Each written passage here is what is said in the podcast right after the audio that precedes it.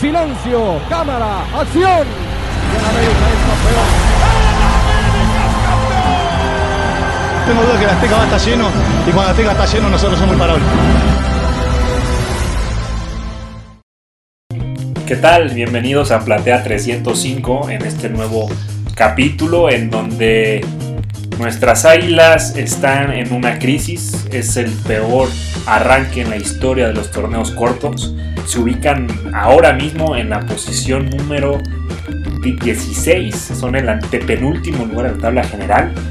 Tienen cuatro derrotas, un empate y tan solo una victoria, que pareciera un, un, espejismo de lo que hablamos en el pasado podcast. ¿Qué opinas, Daniel? ¿Cómo estás? ¿Qué tal, Isidro? Un placer, como siempre, estar aquí contigo. Y sí, como mencionas, es un capítulo gris, como ha sido gris la temporada de, del América, ¿no? Eh, nos vendieron espejitos en Torreón, pensamos que, que habíamos salido del hueco, que la victoria nos iba a catapultar para adelante, pero pero bueno, después vino el, el, miércoles contra Mazatlán y después el domingo en el Azteca contra Pachuca y nos dimos cuenta que somos lo mismo de hace dos, tres jornadas. Sí, realmente terrible. Eh, mi análisis y acabando en caliente los juegos ya contra el Mazatlán y contra el domingo fue eh, fuera Solari. Realmente yo considero que este proyecto no da más. Yo lo hubiera corrido acabando el juego contra Mazatlán, pero si no, a más tardar acabando el juego contra Pachuca. Realmente en el Azteca el domingo una afición completamente metida, pitidos, abucheo, abucheo al medio tiempo. Y algo que te voy a decir, que nunca me ha pasado, ¿eh? íbamos perdiendo por goleada y, y, y como sabemos ya 3-1, el juego liquidado, ni siquiera llegábamos, no era como que andábamos encima, toda la gente se quedó sentada para abuchear y pitar al equipo. O realmente eh, ya una situación que yo creo que no da más. Sí, es, es, estoy y lo he estado pensando en estos días. Creo que lo, lo, más sano para todos sería separarnos de Santiago Solari, como bien mencionas. Eh, pero también creo que la razón por la que se queda no va hacia el tema futbolístico. Creo que es algo monetario. Creo que están arreglando ahí ciertos temas para, para soltarlo por la cantidad de dinero que habría que pagarle. Eso me imagino que como seguidor de fútbol, como una persona eh, muy cercana a este deporte, creo que no hay una razón futbolística para que Santiago Solari permanezca dirigiendo este club. Y más después de, de saber que los jugadores no lo apoyan, no se van a muerte con él y que no se juega absolutamente a nada después de un año y tres meses. No, no se ve el toque de Solari, no se ve el juego. Se casó con su 4-3-3 como muchas veces lo vimos, en el cual no funcionaba porque no tenía quizá los jugadores para ese planteamiento. Cambiamos a línea de 5 por unos momentos, después regresamos. Eh, la verdad es que no se ve un equipo, no se ve una, eh, ¿cómo decirlo? Una relación fuerte, estrecha entre el entrenador y los jugadores que quieran morir por él. Y, creo que esta relación está desgastada y lo mejor es darle fin. Yo, yo coincido contigo. Eh, yo creo que aguantarlo hasta lo que pase contra Pumas eh, se, me, se, me, hace un error. Eh, si se pierde, es evidente que se va, ¿no? Ya tiene un ultimátum. Y si se gana, en mi opinión, para mí también va a ser un espejismo, ¿no? Va a ser ya una cuestión de orgullo, un clásico, lo van a intentar aguantar. ¿Qué más me gustaría decirte que este equipo va a levantar, va a cerrar bien? Yo todavía lo creo, todavía lo creo. Eh, quizás soy muy optimista, ¿no? Aquí el, número 12 se mete a la fiesta grande, tiene posibilidades de ser campeón. Y yo creo que vamos a estar ahí, vamos a, a pelear, ¿no?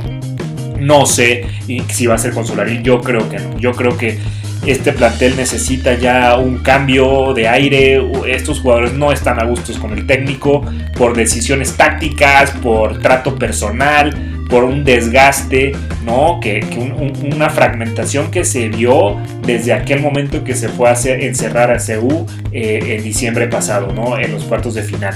Eh, me parece que lo que necesitamos es, es eh, en estos momentos que haya pues un cambio en la dirección técnica, ¿no? Un, eh, diferente forma de ver el fútbol, que realmente jueguen los que tengan que jugar, que haya otra motivación, que haya otro proyecto, aunque sea de manera interina. Pero creo que el técnico ya le está haciendo demasiado daño al equipo. Eh, es una realidad, eh, el formato de competencia te permite entrar hasta en el lugar doceavo a la fiesta grande, pero, pero creo que eso no evita la mediocridad, ¿no? Este torneo apunta para, para máximo llegar al repechaje, pero hablemos serios y, fuertes y siempre lo hemos creído, el América tiene que terminar siempre entre los cuatro primeros que pasan directo, ¿no? Eh, ese es mi punto de vista, también creo que, los que pasan los cuatro primeros luego tienen esa semana eh, sin juegos, que luego les perjudica mucho. Pero realmente estoy convencido que el América es el equipo que siempre tiene que estar entre los cuatro primeros. Y como también mencionas del, día en el CU, creo que la victoria también sería un espejismo porque muchas veces pasó eh, ha pasado dentro de este proceso de Santiago Solari, donde se gana por una individualidad, pero no se juega nada, ¿no? Entonces también es un partido, como bien dices, un clásico, donde sacan distintas cosas, pero, pero no, no estoy ilusionado para nada para el juego de este fin de semana. Sí, sí, sí. Yo creo que si se llega a ganar será por orgullo y mérito de los propios jugadores. Eh, hay que ver si Solari pone a los jugadores que tiene que poner y deja de andar improvisando y, poniendo a gente y haciendo cambios y sentando a gente de manera increíble, ¿no? Como lo ha venido haciendo todo este torneo. Va a tener que poner a sus mejores hombres, su mejor alineación, porque se está jugando el puesto. Pero a, eso habrá que ponerlo a prueba la siguiente jornada, que va a ser doble jornada también en casa contra... ¿A quién recibimos? A Querétaro. En, casa creo que también es un, partido que debe estar este, a modo. Pero bueno, ya nada viene siendo a modo para este América, ¿no? Podemos comentar rápidamente el juego contra el Mazatlán del miércoles. Me parece eh, otra vez y como veníamos, empezamos, el América eh, no está conectado, nos hacen un gol muy rápido, que en mi punto de vista también hay varias desatenciones entre eh, Jordan Silva, Memo, ¿no? Sí, pero no, la verdad, te digo, o sea, no, empezamos hablando de la femenil porque hubo fecha FIFA y no jugaron, ¿no? Tenemos que hablar de, de ellos yo hablar de los juegos no hay absolutamente nada rescatable los dos. En partido contra Mazatlán repite la alineación, que eso no se le puede criticar. Él repite a los mismos 11 que alineó contra Santos, ¿no? Pero en cuestión de unos 30 ah, minutos ya ibas, ya ibas perdiendo 2-0, tuvo que ajustar, quitar la línea de 4. Este, algo que nunca había hecho, era hacer un cambio antes en todo su proceso, nunca había hecho un cambio táctico, que no sea por lesión, antes de que acabe la primera mitad, ¿no? Se vio obligado a hacerlo, el equipo no jugó absolutamente a nada. Nada más porque estamos hablando de Mazatlán y, ahí se cayó el gol de, Otero y después ahí con una jugada que, que era penal y una roja, eh, pudimos incluso haberlo empatado de milagro, pero no lo merecíamos, ¿no? Y, luego que te metan otra vez tres goles en el Azteca, nada rescatable, con una alineación completamente improvisada, porque no es posible que metas a Miguel Ayun de contención. Nunca ha jugado ahí, no es contención. Tienes a Santiago Naveda, tienes a Jonathan Dos Santos, que son más afines a esas características, y quieres improvisar, y por ahí se comieron todo, y una impotencia, obviamente, del, mismo Layun, ¿no? De, estar en mi posición y ver cómo se lo comían. Y, también imagínate a la gente en la banca, Jonathan, a Santiago Naveda, ¿no? Me están sentando por un jugador que nunca ha jugado en la posición que yo he jugado toda mi vida, ¿no? Realmente así te echas encima al grupo, seguir entercados con Henry Martin, que no se cansa de fallar, mete un gol el domingo, pero falla otro mucho, o sea, mucho más claro, falla una completamente solo contra el portero eh, en Mazatlán. Es insostenible que se siga alineando a Henry Martin como, como centro delantero, teniendo ahí a Roger, a Viñas o incluso alguien de las 20, pero no puedes ya seguir dependiendo de Henry Martin, ¿no? Realmente el equipo mal por todos lados, no se juega nada, se juega al pelotazo con Ochoa, a la banda sacar unos centritos y luego ni siquiera tienes eso, hay que jugar para atrás, íbamos perdiendo 3, 3-1 eh, en el Azteca y, y, cuántas veces tocaba Ochoa la pelota, los pitidos, el equipo, la verdad, muy, muy mal y, no sé, tendría que pasar un milagro para sacar resultado el sábado. Eh, es importante también, hacia el punto en el que llevas la conversación, en el tema de, lo de Miguel Ayun, y te lo comentaba yo hace unos días, eh, fue un cambio que hace uno en el FIFA para ser ofensivo y porque no quiere dejar a nadie afuera, ¿no? Eh, es cierto que el partido de Navidad del Mazatlán es malísimo, hay que decirlo, es un pésimo juego, se lo comieron en todo el momento, y es por eso me imagino que toma la decisión de alinear a Ayun ahí el domingo. Pero sabemos que Ayun nunca ha jugado ahí, si el juego se jugó, fue el día miércoles y el otro el domingo, tendrá tenido un día para practicar con Miguel Ayun ahí. Y, creo que no lo era, ¿no? Creo que como bien dices, debió haber aguantado hasta Santiago Naveda o en su caso intentar con Jonathan Dos Santos, que si bien sabemos que no es eh, su posición más cómoda, ¿no? Obviamente prefiere jugar de interior, pero bueno, en comparación de la Jun, claro que iba a estar más ubicado en el, en el centro del campo. ¿Y cómo explicas que, que haya sentado a Álvaro Fiallo el, el domingo? Eh, déjame decirte que espero y quiero creer que realmente tenga que ver con algo de, descanso eh, por los partidos, por los minutos, porque sabemos que, que Fidalgo siempre juega, porque si no, no hay otra explicación. No puedes sacar a tu mejor hombre del campo al hombre que te genera y que te hace peligro y, que en todo caso hace que, que tengas un poquito más el balón y crees un poquito más de lo que creas. Federico Viñas borrado, ¿no?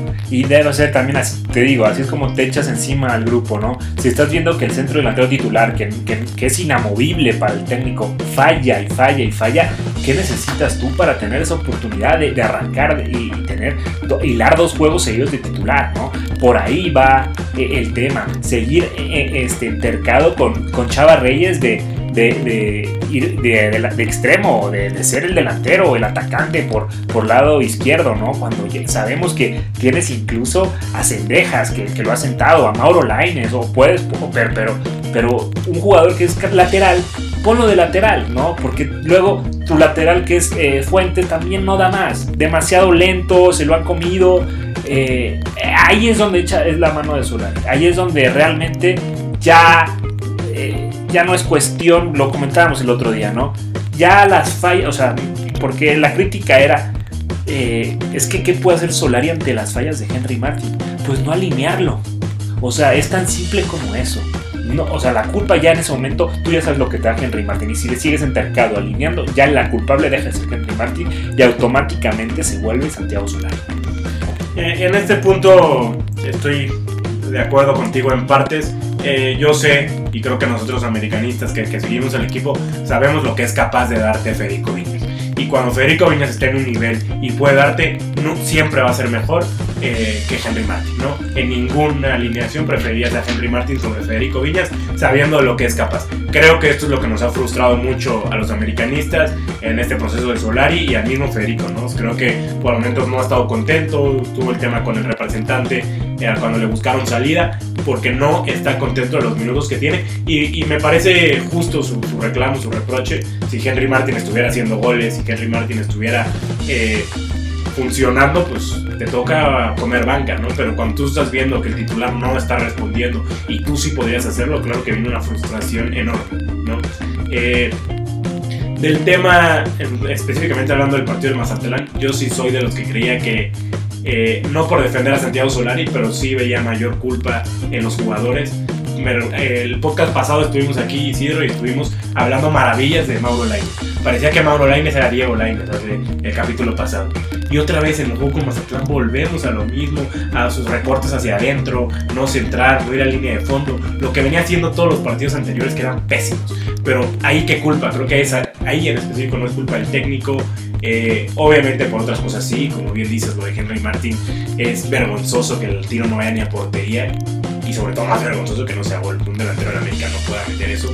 Creo que, es inadmisible y que no debe permitirse más. ¿no? Creo que debió haber sido eh, situación suficiente para que el domingo no arrancara y lo volvemos a ver ahí. ¿no? Y lo que dices de Fidalgo, y te menciono, creo y espero que haya sido por algo físico, que haya decidido darle descanso unos minutos, porque no, futbolísticamente no hay una explicación en la que nosotros podamos rescatarlo.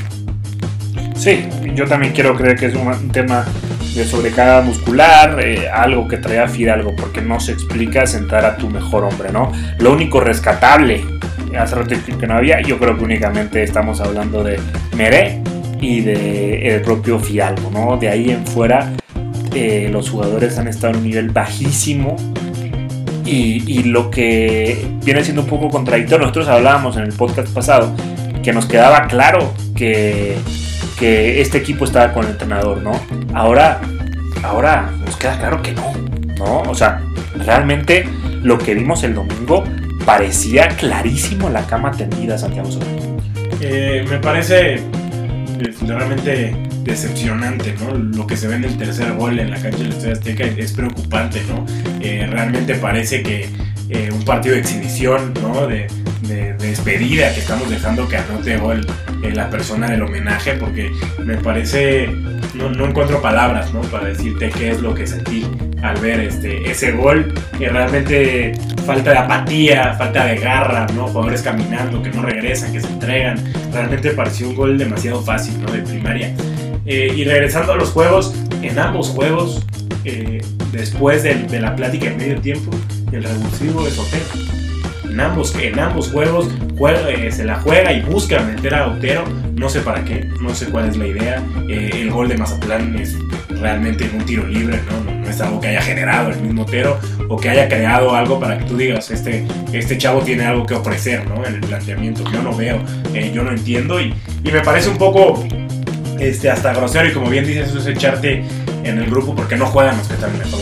Exactamente, y la gente lo sabe. Y entra Otero al medio tiempo contra Pachuca en el Azteca y el abucheo es terrible, ¿no? Contra el jugador y contra el cambio, porque no puede ser tu revulsivo. Realmente no hizo absolutamente nada.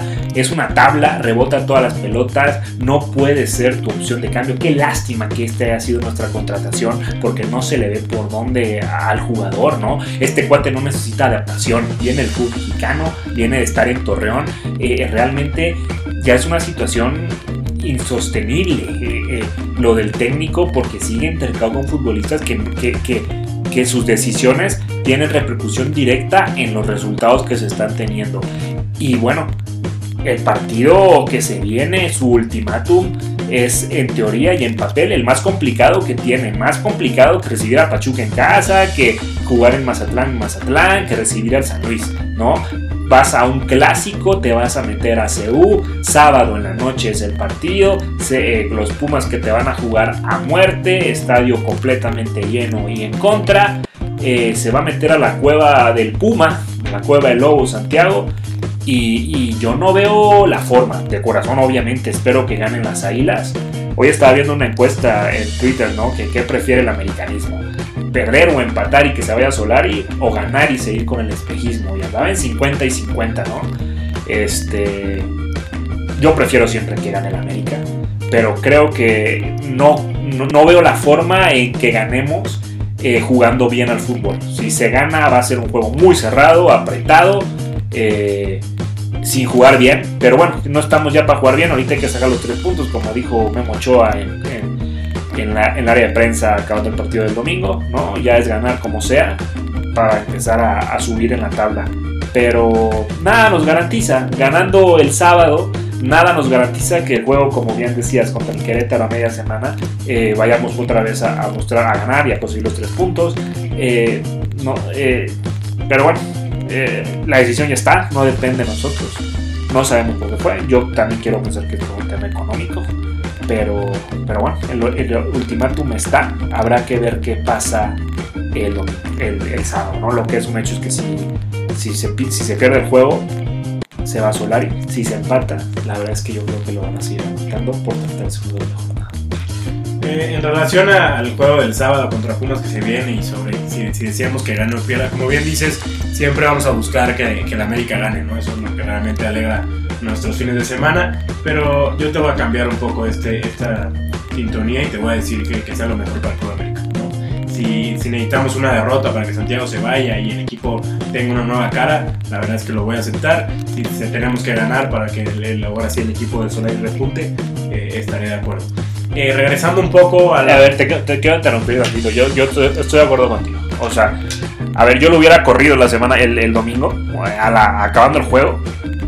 Este, él, yo creo, considero que él debe haber renunciado, ¿no? Eh, pero no lo hizo, no, no, no, lo va a hacer.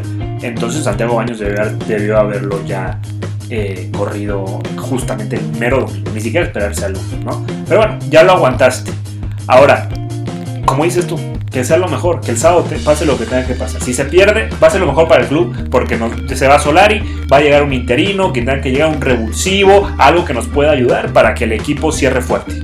Y en dado caso eh, que gane Solari, ojalá no sea un espejismo, ojalá sea el comienzo de, cerrar fuerte, de cerrar filas, de que encontremos ritmo de juego, encontremos victorias y se pueda cerrar, meterse a liguilla, conseguir el título y que esto haya quedado como nosotros que pedíamos, toda la afición a Solari y ahí está respondiendo a su título. Ojalá, Pero que pase lo que tenga que pasar, ojalá hagan la América y eso implicaría que ojalá Solari empiece a consolidar el proyecto. Pero ¿cuánto tiempo cuántos podcasts y cuántos capítulos llevamos diciendo lo mismo? Isidro, me preocupa, te voy decir cuál es mi preocupación más grande. Dentro de el proceso de Santiago Solari que lleva un año y, y casi dos meses, yo solo he visto un partido en el que he visto a la América ser el América. Y ese fue eh, la vuelta de cuarto final contra el Pachuca. ¿no? no nos alcanzó, pero ese día, como todos, acabamos satisfechos con lo que había dejado el equipo. Yo ¿no? te, yo te contradigo. Eh, el 3-0 que le metemos a Chivas en- en- eh, con goles de Córdoba y Henry Martin también fue muy América. Golear al acérrimo rival en Guadalajara. Claro, pero también creo que por el momento que pasaba Chivas y todo, eh, lo cambia un poco. De acuerdo, pero no hay que, hay que demeritarlo. Pero, pero este juego en, en particular eh, el Pachuca me pareció que eso es el América, ¿no? Esa garra, ese escudo que pesa por el simple hecho de estar, eh, esa afición metida y, no lo hemos vuelto a ver desde, estamos hablando de mayo, ¿no? De- del año pasado. Entonces, eh, esto es lo que me preocupa, ¿no? Que, que no se está ganando los juegos por la camiseta, que no se ve el coraje.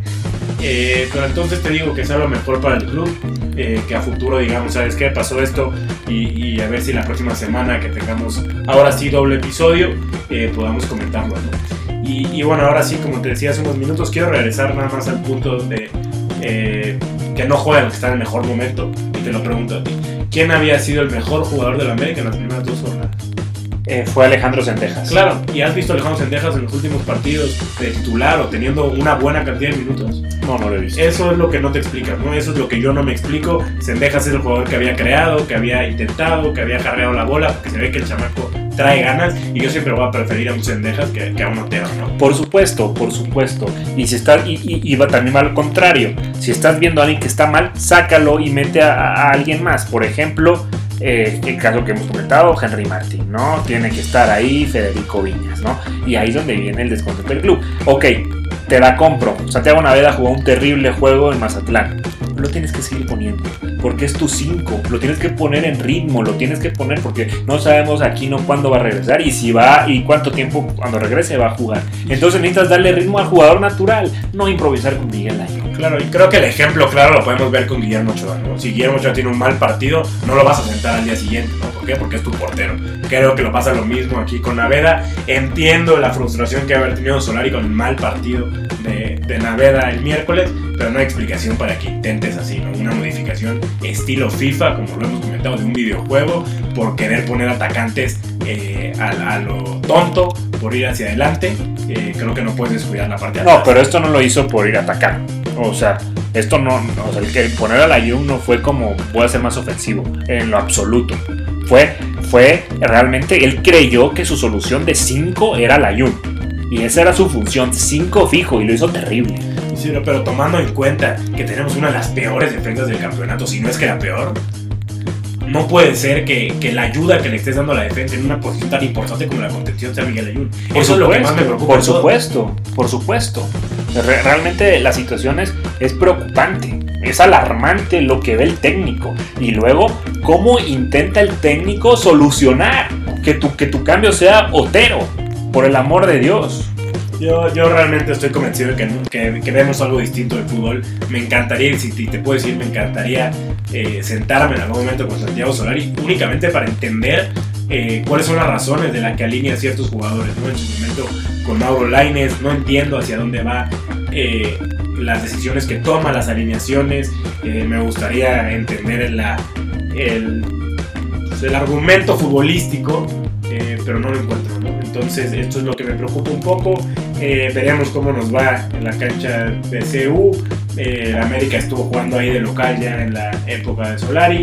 Eh, entonces, ver cómo nos va, esperemos que, que sea importante, pero, pero te digo, ¿no? Eh, creo que podemos ver una cara el sábado en CU y otra distinta en, en- en el Azteca. Eso es lo que más me preocupa. No tenemos ritmo, podemos ver un buen partido el sábado y luego tendremos un, un muy mal partido el martes. Entonces, pues ahora sí que estoy abierto, ¿no? Un poco, no te quiero decir ilusionado porque sé que, me pueden decepcionar como lo han hecho hasta ahora. Pero te digo, si lo mejor para el club sería que se fuera Santiago Solari y que lleve un interino, pues entonces que no salgamos con la victoria del Sevilla. Y mira, yo, si, si yo te doy un pronóstico, yo creo que ganamos el sábado. Te lo digo en serio, ¿no? Independientemente de que pase lo que pase, yo sí creo que el equipo va a mostrar orgullo, va a ser un clásico y Solari va a sacar la casta, pero ese no es el parámetro. El parámetro es el martes. Porque si ya ganas el sábado, tienes que ganar el martes en casa contra el Querétaro. Y ahí está la prueba de la continuidad. Si ganas el sábado y pierdes en tu casa contra el Querétaro, se tiene que ir Solari. Eh, Eso debe ser el ultimátum de los dos juegos. Tienes que ganar los dos. Somos el América. Eh, y ya basta de que vengan a pisotearte equipos medianos, chicos que no existen eh, en la cancha de la Azteca. ¿no? Eh, ya, ba- basta de, andar aguantando. Parecemos equipo chico, parecemos el Guadalajara o el Cruz Azul, de andar aguantando jugadores. Y bueno, no sé si tengas algo más que cerrar con la varonil, más para hacer una breve previa de, de la femenina. Eh, no, como mencionas, eh, espero y, creo, estoy casi seguro que Santiago Baños debe estar ya con una baraja de opciones eh, para salvar también su chamba, porque sabemos perfectamente que, que lo de Santiago Baños será insostenible en verano si sale campeón, y estoy seguro que él también lo sabe. Eh, entonces creo que ya tienen una baraja, creo que ya están estudiando posibilidades, creo que hasta dentro del club ya se sabe que Santiago Solari no da para más, pero por el tema económico, quizá por algunos otros intereses que haya, eh, no se haya tomado esta decisión este fin de semana, pero me imagino que, el dueño no está contento, ¿no? Eh, entonces, te digo, lo que veamos en, la cancha del, del el sábado, en el Azteca el martes, creo que ahí veremos si el equipo sí va a estar con Santiago, si lo mejor del plan es cesarlo y, esperar que venga alguien más, que dé una nueva cara y podamos reecharnos para entrar en, en repechaje. Sí, porque los jugadores esta semana se dedicaron a poner en sus redes sociales eh, mensajes de a muerte con este equipo, lo hizo Richard Sánchez, eh, también el mismo Roger Martínez, pero lo tienen que demostrar en la cancha, futbolísticamente lo tienen que demostrar ahí si realmente están con el escudo y con el técnico, ¿no? Y, y vamos a ver qué pasa el sábado. Eh, ojalá ganemos, yo creo que vamos a ganar por, por un tema de orgullo, pero no sé si va a ser orgullo personal o va a ser orgullo por el técnico. Eso lo sabremos hasta el martes. Eso lo sabremos bien, como dices, hasta el martes. Y, bueno, nada más creo que, que esto es importante. También un poco eh, hay que ver que en estas semanas de complicadas en América no podemos dejarnos llevar por, por lo que se lee en Twitter, por la prensa, ¿no? Esta semana se, se inventó el rumor de que había dos jugadores separados. Después el mismo club no sube las fotos de Richard para dejar claro que no hay nadie separado del plantel. Entonces creo que, que este, en estas semanas de crisis, Pero eso es bueno, Daniel, porque eso une al grupo. ¿No? pues mm, A un ¿sabes grupo, qué- a un grupo que a- está, medio roto, eso lo puede unir. ¿Sabes a qué me recordó? Aquella eh, liguilla con, con Mohamed, ¿no? Donde se empieza a hablar mal y el mismo Layun sube una foto golpeando a Mohamed supuestamente en el vestidor. Bueno, pero, pero ahí sí hubo eh, marcadamente un distanciamiento, una separación del capitán Paul Aguilar. Claro, claro, pero eso, eso es otro tema y después hemos escuchado un podcast de, de Muy Muñoz donde menciona que, que todos sabían que se había equivocado por Aguilar, entonces creo que es un tema distinto, pero te digo, ¿no? Este, realmente creo que si la prensa tiene que servir, que sirva para unir al grupo, pero no para, para nada más, ¿no? Perfecto, Daniel. Pues eh, nada más hacer una breve previa también de- del equipo femenil. No hablamos de ello, como dijimos, porque tuvieron fecha FIFA. Eh, también una fecha FIFA de la selección. Yo creo que ya la CONCACAF debe hacer algo porque, por ejemplo, ayer Nicaragua le metió 19-0 a una de, de estas islas del Caribe, ¿no? México le gana 9-0 a Surinam eh, en Monterrey. Yo creo que, que ya México y hay países en el que están en otro nivel superlativo y que aquí como CONCACAF deberían calificar directo ya a un, a un hexagonal con las canadienses y con las americanas, ¿no?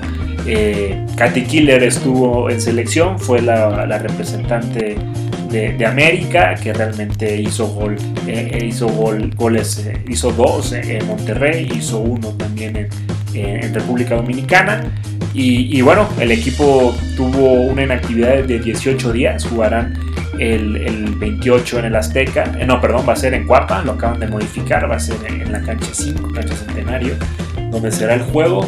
Y, y bueno, el equipo, pues te digo, ha podido trabajar de manera completa, íntegra, a excepción de Katy Killer, para mejorar detalles, puntualizar, realmente es, es quien está sacando la casta y seguramente veremos la alineación titular, ¿no? Ya con Cas Cuevas y Dani Espinosa al 100% para recibir al Mazatlán en, en, en. Eh, sí, como bien mencionas, el, Mazatlán está en la posición número 15 de la tabla, eso es importante señalarlo. es en teoría un partido a modo para las Águilas. Eh, también señalar que las Rayadas ya jugaron sus juegos pendientes y ya se encuentran en el liderato, por lo que la América ya se encuentra en tercer lugar, atrás de las Rayadas y del Guadalajara.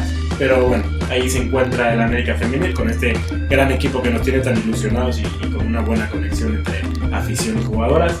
Entonces ahí estaremos en, Cuapa el, lunes eh, para ver una victoria más y, más goles de Catiquila. Así es, y yo creo que eh, de Scarlett Camberos, ¿no? Que en una de esas le saca eh, el, liderato de goleo del equipo a Katy Killer. El nivel que está mostrando Scarlett es superlativo y se está adaptando apenas al fútbol mexicano, si lo quieres ver así. Entonces va a haber una lucha interna tipo Mickey Mantle Royal Scarlett es de, mencionar, de recalcar, ¿no? Lo, que te puede aportar esta jugadora es, es increíble y sobre todo que tiene gol, ¿no? Porque bueno, sabemos del otro lado lo que te aporta eh, Sara, pero Scarlett tiene un gol, ¿no? Tiene gol y esto complementa muchísimo más su posición. Eh, entonces, bueno, seguramente estará peleando también con sus goles, porque ella saben que tiene gol y sobre todo que también eh, tiene muchas asistencias, ¿no? que también es, es, importante para su posición. Entonces, espero que sea un partido a modo para el Club América, a ver si no, no resulta como las veces anteriores, que, que comienzan abajo y después en el segundo tiempo viene un recital de goles.